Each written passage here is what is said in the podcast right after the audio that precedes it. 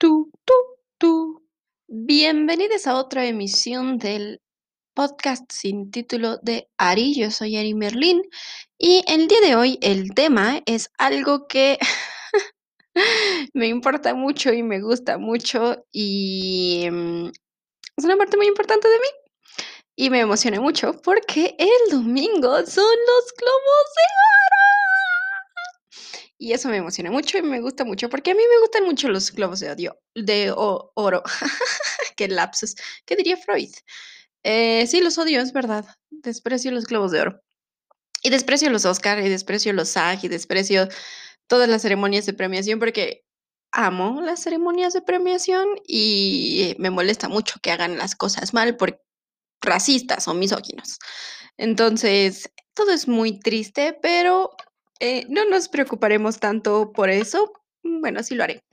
Pero, em, ay, no sé, me gustan mucho los globos de oro, me gustan mucho las ceremonias de premiaciones, esas cosas, diría una amiga por ahí que es un bug en mi sistema porque, em, pues está, eh, va en contra de todo en lo que creo y me gustan, me fascinan, me gustan mucho. Entonces, vamos a hablar de las nominaciones de los Globos de Oro y quién creo que va a ganar. Eh, no le voy a atinar a nada porque yo creo que va a ganar las cosas que yo creo que técnicamente tendrían una serie de motivos eh, racionales por los cuales ganar. Y pues las ceremonias de premiación, por si usted no está muy enterado, eh, las ceremonias de premiación no siempre gana el que es el mejor o la mejor eh, o le mejor. Eh, usualmente gana el que tuvo más, eh, más apoyo de los votantes y para tener apoyo de los votantes hay un sistema en el que pues básicamente tratas de hacer todo lo posible por convencer a los votantes de que voten por tu película para que ganes o por tu actriz para que gane mejor actriz o por tu actor para que gane mejor actor. Entonces, eh, así es como así es como La La Land consiguió cosas como estar nominada a pesar de que es una película mala, es una mala película en absolutamente todo sentido y me vale lo que opinen, es una mala película en toda, toda forma o sentido, pero consiguió muchas nominaciones y, ganó muchas cosas por, porque hizo campaña, se le llama hacer campaña. Y pues haces campaña para que las personas que eligen quién gane, eh, pues voten por ti. Entonces, seguro que no le voy a tener a nada porque pues eh, van a ganar las personas que hicieron campaña, no las personas que considero que eh, fueron la mejor versión de sí mismas el, este año reciente, en especial porque en este año casi no se estrenó nada, ¿no? Entonces, vamos a revisar. Primero tenemos que... mm, ah, bueno, primero tenemos que de que Meher Tatna dejó de ser presidenta, fue Alfonso, So- eh, el, no, Alonso Soria, pero em, desafortunadamente falleció el año pasado. No me caía para nada bien, pero pues este año quedó como presidente de la HFPA, Hollywood Foreign Association, eh, quedó un sujeto llamado Alizar, que pues es otro blanco común y corriente, nada, nada del otro mundo. Entonces, bueno, de que falleció Lorenzo Soria, empezaron a haber una serie de cambios y pues Alizar, em, que su nombre en español le haríamos mucho bullying, eh, quedó y eligió a Tina Fey y a Amy Poehler para eh, conducir, lo cual me parece una excelente idea, porque a Lorenzo Soria le caía muy bien el, otro tipo menso, que es, es, me da mucha risa, sus, sus chistes me dan mucha risa, pero no es mi persona favorita. Em, y ahorita pues quedaron Tina Fey y Amy Poehler y eso me da muchísimo gusto porque creo que es de las pocas cosas que disfrutas. Ahora, eh, entre las personas invitadas hay muy poca gente, eh, digamos, de, de riesgo, población de riesgo, y por lo tanto ciertas nominaciones pudieron haber estado y eligieron no meterse como con las personas importantes de Hollywood, porque pues ahora sí que si se te muere uno de ellos de COVID por ir a tus Golden Globes, pues sí, este, sí te van a echar la culpa por el resto de esos días, ¿no? Entonces, hay muchísima gente joven nominada, eh, me llama muchísimo la atención eso, pero no lo encuentro algo malo. Entre las personas adultas mayores nominadas se encuentra Jane Fonda, que todo el mundo sabemos que es de acero, va a ganar el Cecil B. DeMille, que eso pues no es una nominación, eso es una asignación, y Norman Lear va a ganar el, el premio Carol Burnett. Eh, ambos son como por trayectoria a, excelente actuación de drama y comedia. Y pues así, entonces los nominados son la mejor película de drama está nominada The Father, que, mm, ok, Mank en Netflix, que eh, Gary Oldman decidió hacer un trato amplio con Netflix y para que fuera eh, un trato seguro, mandó llamar a Meryl Streep y eh, de su primera película, eh, The Laundromat, La Lavandería, que si usted tiene la oportunidad de verla, véala para que se enoje conmigo. Yo creo que esa película la deberían de poner en las escuelas para que aprendamos cómo funciona el dinero y cómo nos roban el dinero las empresas multimillonarias, diciéndonos que son buenas personas y las personas comunes y corrientes sufren por sus necesidades de robar el dinero.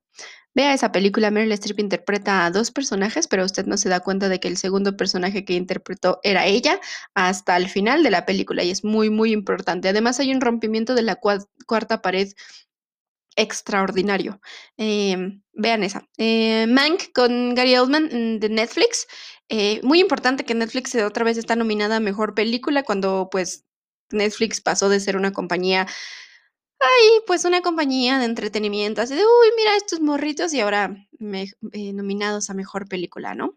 Eh, después Nomadland, que Nomadland eh, yo creo que va a ganar, yo creo que esa es la que va a ganar, no es mi favorita, pero em, les gusta, es el tipo de indie que les gusta en la HFPA. Eh, Promising Young Woman, la deberían de ver todo el mundo, es una película que aborda aspectos del feminismo y ah, de los feminismos y aborda cosas que pues yo creo que muchas personas deberían de ver, eh, de cómo eh, detrás de cualquier, ay, es un buen chico, se puede ocultar un posible violador, nada más que la verdad.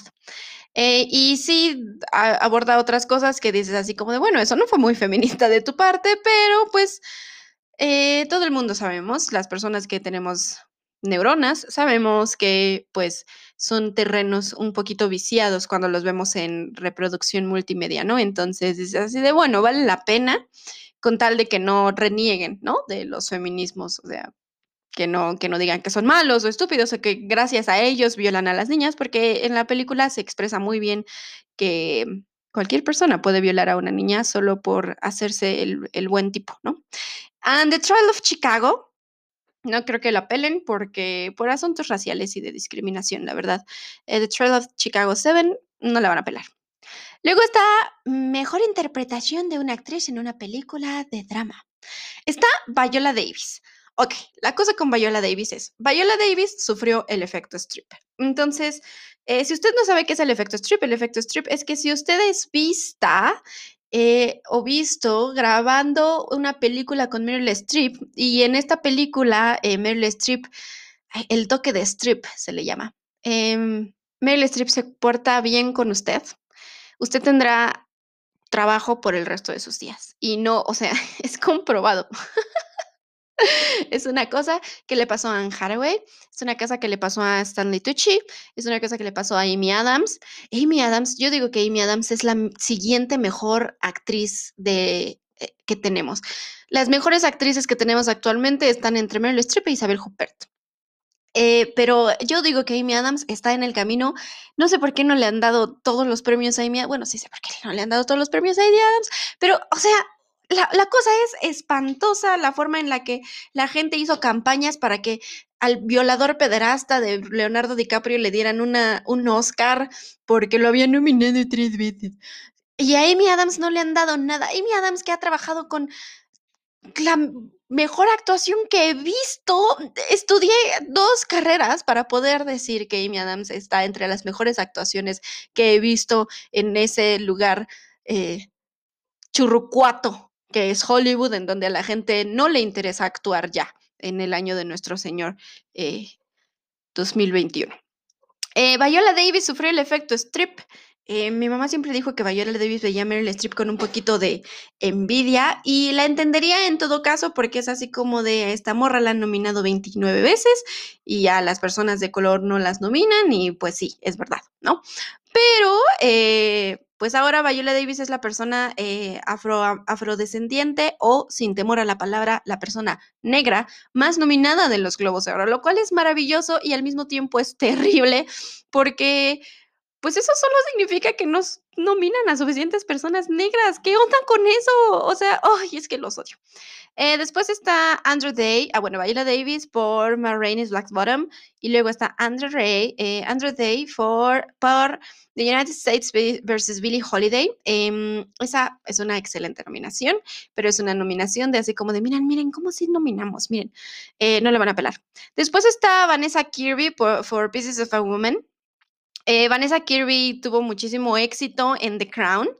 Y bueno, después de que eh, todo el mundo se enteró de que Vanessa Kirby es una buena actriz, no es una excelente actriz, pero es una buena actriz, y después de que todo el mundo la vio en The Crown y dijeron, wow, eh, se empezó a juntar con un montón de personas. Entonces, Vanessa Kirby y todas las personas que están en The Crown en realidad andan intercambiadas los proyectos unas con las otras, ¿no? Frances McDormand por Nomadland, yo creo que va a ganar ella porque les encanta Frances McDormand, no sé por qué, pero también está Carrie Mulligan por Promising Young Woman. No creo que Carrie Mulligan gane, la verdad. Eh, creo que tampoco creo que debería, no estoy muy segura de que debería. En todo caso, creo que sí se lo merece Viola Davis, es una excelente idea. Em, eh, pero yo creo que va a ganar Vanessa Kirby porque es la típica inglesita güerita que les gusta. Después tenemos la mejor interpretación de un actor en una película drama. Eh, no nos interesan los actores. Bueno, está Gary Oldman y Anthony Hopkins, lo cual es como muy importante. Eh, nominaron a Chadwick Boseman y yo creo que va a ganar él. Eh, las demás personas no nos interesan. Ah, bueno, por mera respeto social de que son personas no blancas, son Riz Ahmed for Sons of Metal uh, y Tahar Ramin for The Mauritanian. Em, estas dos personas no van a ganar, eh, son inclusión, son un pretexto de inclusión porque así funciona el capitalismo. Yo creo que va a ganar Chadwick Boseman porque así son, les, les gusta premiar a la gente una vez que ya no puedes premiarla. Y además, como es cada quien en su casa, eh, ni siquiera estoy segura de que Anthony Hopkins se vaya a conectar, por ejemplo, que Gary Oldman se vaya a conectar. Eh, después está Mejor Película de Musical o Comedia, que está eh, algo que nadie conoce porque es de Amazon y pues Amazon compra su lugar. Como Disney, todo el mundo sabemos que Amazon y Disney pueden no haber ni estrenado y compran su lugar y los nominan porque dan dinero. Está Hamilton, que es de Disney. Está Music, que no he visto. Está Palm Springs, que no he visto, pero es de Hulu, y está The Prom, que sale Meryl Streep. Amo Meryl Streep, pero la película es horrible, el musical es terrible. Y yo creo que va a ganar Hamilton porque a los estadounidenses les gusta mucho eh, así como de vamos a romantizar a las personas que esclavizaron otras personas. ¡Yay! Cantaban rap. Eh, no he visto Hamilton, no tengo interés en ver Hamilton pero seguro que alguien que me va a escuchar va a decir, ay, pero Hamilton es muy buena. Pues sí, seguro que está muy bien escrita, la verdad es que no tengo mucho que decir en eso. La mejor interpretación de una actriz en una película de comedia musical está María Baklova, está por, por Borat. Eh, Kate Hudson, eh, Borat Subsequent Movie Film. Este de Subsequent Movie Film es una cosa para la que no me va a dar tiempo de hablar porque ya llevo 13 minutos. ¡Ah! Después está Kate Hudson for Music, Michelle Pfeiffer for, French Exit. Yo creo que ella debería de ganar, pero yo creo que va a ganar Rosamund Pike por, por I Care A Lot. También está nominada Anya Taylor Joy, que de hecho es de Argentina y aprendió a hablar inglés viendo películas de Harry Potter, hasta los ocho años, después de haber vivido dos años, desde los seis años en el Reino Unido, hasta los ocho años aprendió a hablar inglés viendo películas de Harry Potter y leyendo libros de Harry Potter. Entonces es muy bonito ver a Anya Taylor Joy, que pues en realidad es hasta cierto punto una especie de orgullo latino por ahí triunfando. Eh, y además le está yendo muy bien en su carrera, o sea, está haciendo muchas cosas, es una excelente actriz. Desde que la vi en The Witch, yo cuando vi The Witch dije, esta es, o sea, esta película es, o sea, me voy a morir. Nada como Suspiria, Suspiria es mi película, es la, la película, pero The Witch Uf, excelente película. E, este neoterror que se está creando es un género muy interesante que me gusta mucho, pero no me va a dar tiempo de hablar de eso. Entonces, qué bueno que Anya Taylor Joy esté nominada, a pesar de que su eh, la forma en la que ella performa su latines, su latinidad, eh, pues es muy ausente y muy estricta y muy white people, ¿no? Entonces, ah, está bien. Yo creo que va a ganar Rosamund Pike. Creo que debería de ganar Michelle Pfeiffer, pero es probable que se lo den a Rosamund. Si se lo dan a Kate Hudson, me voy a aventar de la ventana. Eh, después, eh, actor en película musical o comedia, está Sacha Baron Cohen por Borat. Eh, James Corden, me voy a suicidar, eh, no, nada más del hecho de que James Corden esté nominado, me voy a morir. O sea, nunca había visto a nadie actuar tan mal. Yo creo que, yo creo, o sea, Además, habiendo tantos buenos actores, hay una película que se llama The Producers, en donde sale eh, un actor cuyo nombre no recuerdo en este momento, porque cuando empiezo a repetir nombres de muchas personas al mismo tiempo se me olvidan, porque soy muy mala para los nombres, pero este, este actor es una maravilla. Yo creo que ese tipo, eh, el, eh, pues el que es el productor, no el esposo de Sarah Jessica Parker, pero, sino el otro que es claramente homosexual, hubiera sido una buena idea para representar al personaje de James Corden, que también era claramente homosexual. Ahora, eso no significa que cada vez que quieras representar a una persona homosexual tengas que ser homosexual, porque eso lo único que implicaría es cerrar los espacios para actores homosexuales que quieren representar actores heterosexuales, eh, digo, papeles heterosexuales. No es necesario, pero un poco de inclusión estaría a todo dar. Ahora, si además tienes a alguien que no actúa como James Corden, ese no es actor, ese no actúa. Ay, no, yo podría hablar seis horas de qué mal, qué mal actor eh, qué mala, qué mala personaje, qué mala película y qué mal le quedó el papel, ¿no? Seguro que si no hubiera sido por James, Corden, la película no hubiera sido tan terriblemente mala, no lo puedo creer. Después Lin Manuel Miranda por Hamilton, él va a ganar. Dev Patel eh, por The Personal History of David Copperfield, que ay, me, me gusta mucho el tráiler en el que Tilda Swinton dice Copperfield, y yo así de así no se pronuncia, pero te amo tanto. Y después está Andy Samberg de Palm Springs, Andy Samberg personalmente me cae muy mal y ni siquiera sé por qué, pero un día de estos va a hacer algo muy malo, van a ver y yo voy a decir, ajá, ¿ya vieron? Por eso me caía Andy Samberg. Estoy esperando el momento, el momento en el que caiga, pero en realidad no tengo ningún motivo real para decir que Andy, Samberg me cae mal. Eh, va a ganar Lin, Manuel Miranda, o sea, ¿a quién queremos engañar? Y Sasha Baron Cohen va a hacer alguna especie de cosa destructiva. Si, si estuviéramos como en vivo, eh, si estuviéramos, ay, como si estuviera yo ahí, si estuvieran como en vivo, algún día estaría ahí. Eh, Sasha Baron Cohen haría una cosa destructiva, como esa vez que aventó cenizas a las personas y lo sacaron de la alfombra roja. amo que hagan cosas destructivas, porque, o sea, amo los Golden Globes, pero también los odio. Eh, después está mejor película animada, que está The Croods New Age, que es de DreamWorks. Después está Onward, que es de Pixar y Disney. Después está Over the Moon, que es una producción preciosa de Netflix. Eh, Soul, de Disney y Pixar, esa va a ganar. Y Soul Walkers. Eh, yo creo que debería de ganar Over the Moon. Es una producción impresionante, extraordinariamente bien investigada. las personas que la diseñaron tienen muchísimo bagaje cultural. Está maravillosa, pero claro que no. Va a ganar Pixar por el simple hecho de ser Pixar, porque todo el mundo sabemos que Disney y Pixar, lo mismo que Amazon, compran su lugar en las premiaciones. Entonces, cualquier película de Disney o Pixar que podrán ser altamente, yo disculpará querido público, yo desprecio Disney, lo así no tienen una idea de la cantidad terrible en la que desprecio Disney. Eso no significa que desprecie a los eh, artistas y a las artistas que trabajan para Disney, aunque creo que podrían hacer mejores elecciones de vida. Eh, creo que merece la pena decir que hay buenos artistas y buenas artistas trabajando, trabajando ahí, pero desprecio Disney como compañía, la odio con mi vida y pues va a ganar Soul, no hay nada que pueda yo hacer por eso. Después la película en idioma extranjero, eh, que es una categoría de la cual yo podría hablar 500 horas de por qué.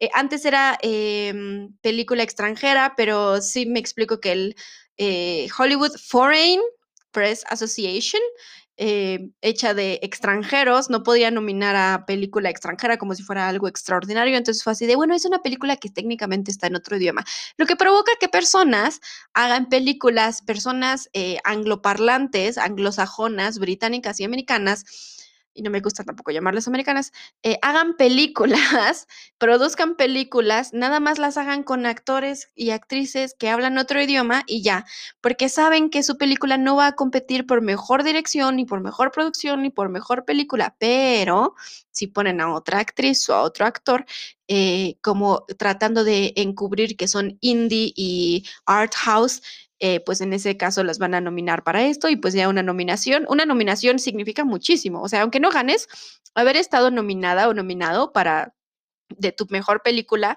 eh, implica un, ganancias extraordinarias en la próxima vez que trabajes, ¿no? Está Another Round, que es de Dinamarca, La Llorona, que es de Guatemala y Francia. Sí, escuchó usted bien, La Llorona, y es de Guatemala y Francia. The Life Ahead, que es de Italia, eh, está en Netflix eh, con, con la preciosa Sofía Loren. Em, ay, es que Sofía Loren me parece un ser humano extraordinario. Yo personalmente considero que la mujer más bella del mundo es Mónica Bellucci, aunque sé que todas las ideas de la mujer más bella del mundo vienen de dos lugares muy específicos. Uno es Marilyn Monroe, pero este nos llega mucho del lado de América, eh, Marilyn Monroe, porque es muy fácil hacer romántica esta idea de, de la morrita, ¿no? De, de, cómo era Marilyn Monroe, pero la otra, y no voy a mentir, y quien quiera que sepa un poquitito de historia del cine y de la participación de las mujeres en el cine, sabrá que Catherine Deneuve es la razón por la que tenemos y la quiero mucho, pero Catherine Deneuve es la culpable de que tengamos tantos estereotipos de belleza femenina en el cine y en la tele. Todo el mundo cree que es Marilyn Monroe. no, señor, Marilyn Monroe tenía una belleza particular, extraordinaria y maravillosa, pero ultra particular que se tenía que encontrar en un lugar y en un solo lugar y era los sueños de los hombres. Catherine Deneuve, por otro lado, es la persona accesible, es la mujer accesible. Entonces, eh, cuando Sofía Loren y toda esta bandita de personas son, pues son de la misma, ¿no? Son de la misma tirada. Sofía Loren, que es la, la mujer, ¿no? Y, y, pues bueno, el hecho de verla ya de la tercera edad en una película de Netflix en donde no tiene que enseñar las boobies para ser Sofía Loren y actúa maravillosamente y llora seis años. Y bueno, no, qué maravilla, qué maravilla de película. Después está Minari, de, que es de Estados Unidos y nos interesa muy poco, aunque, aunque la productora de Minari, que es Plan B y A24, son las dos producciones, em, son cosas que vale la pena recalcar, ¿no? Y después está Two of Us, que es de Francia y Estados Unidos, que ese es, eh, mm, está producido por una cosa llamada Magnolia Pictures, pero eh, Paprika Films es de Estados Unidos y ese es uno de los ejemplos en los que les digo que Two of Us no es una mala película, pero es uno de esos ejemplos en los que son personas de Estados Unidos que no que saben que no entran en competencia por mejor película, así que la meten en, en otro idioma y ya pueden obtener una nominación por otro lado.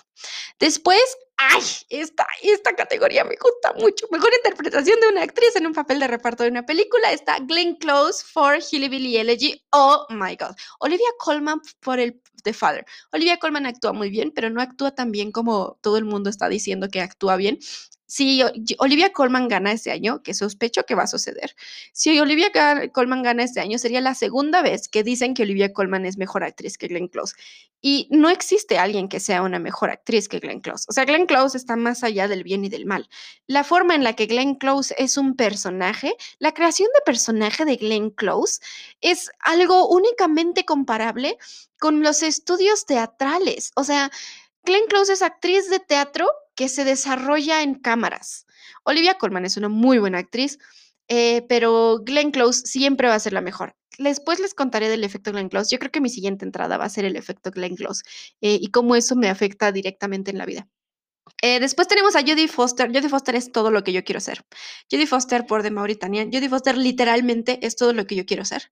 Después Amanda Seyfried for Mank y Helena Sengel for News of the World.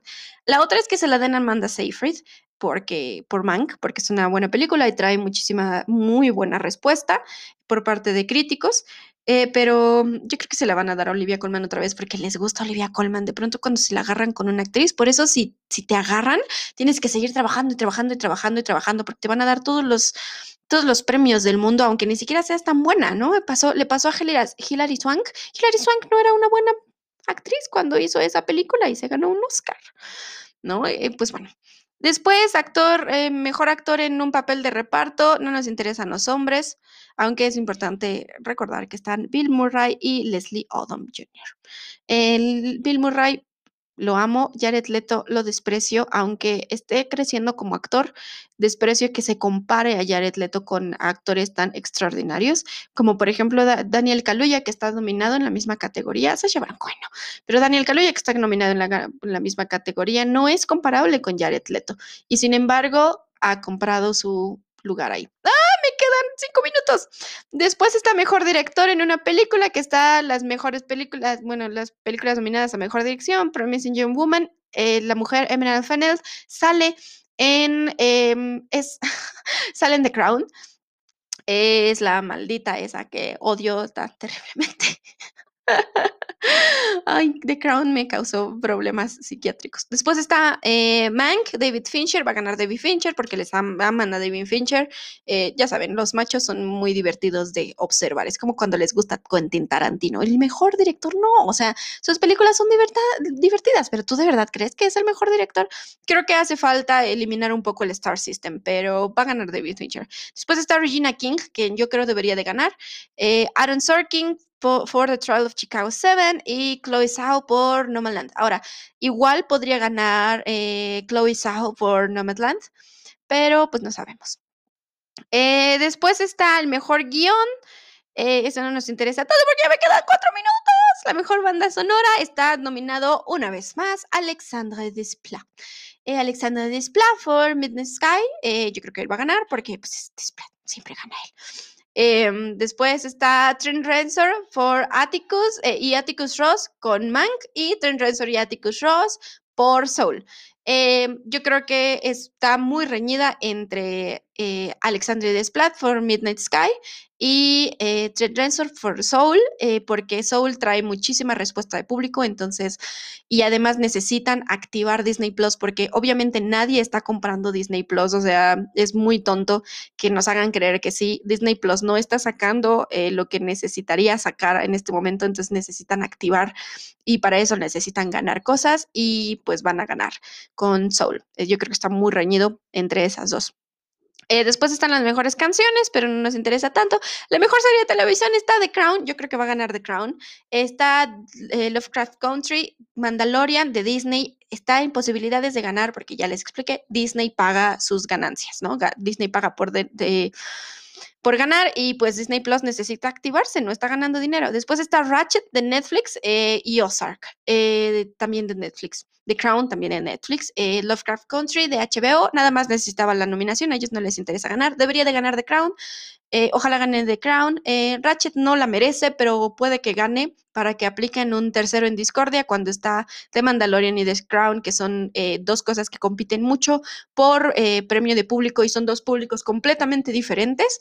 Lo que hacen es el tercero en Discordia y gana una tercera, como cuando el Olivia Colman ganó el Oscar yo creo que podrían aplicar un tercero en Discord en Ratchet. Después está la mejor interpretación de un drama en donde está Olivia Colman, Jodie Comer, Emma Corrin, Laura Linney y Sarah, Paulson. Yo creo que va a ganar Olivia Colman for The Crown, eh, pero Emma Corrin está muy cerquita. Eh, no creo que gane Jodie Comer. Eh, después están los hombres, no nos interesa a nadie, les interesan los hombres. Mejor serie de televisión está nominada Emily in Paris, nadie sabemos por qué. La campaña estuvo excelente porque nadie, o sea, a nadie, a nadie, ni a la gente que produce Emily in Paris le gusta Emily in Paris. Va a ganar Schitt's Creek porque pues ganó todo.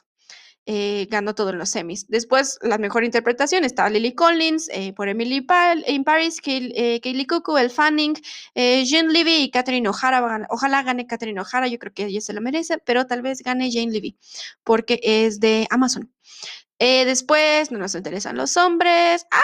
Se me va a acabar el tiempo. Y después, la última, la última que me interesa.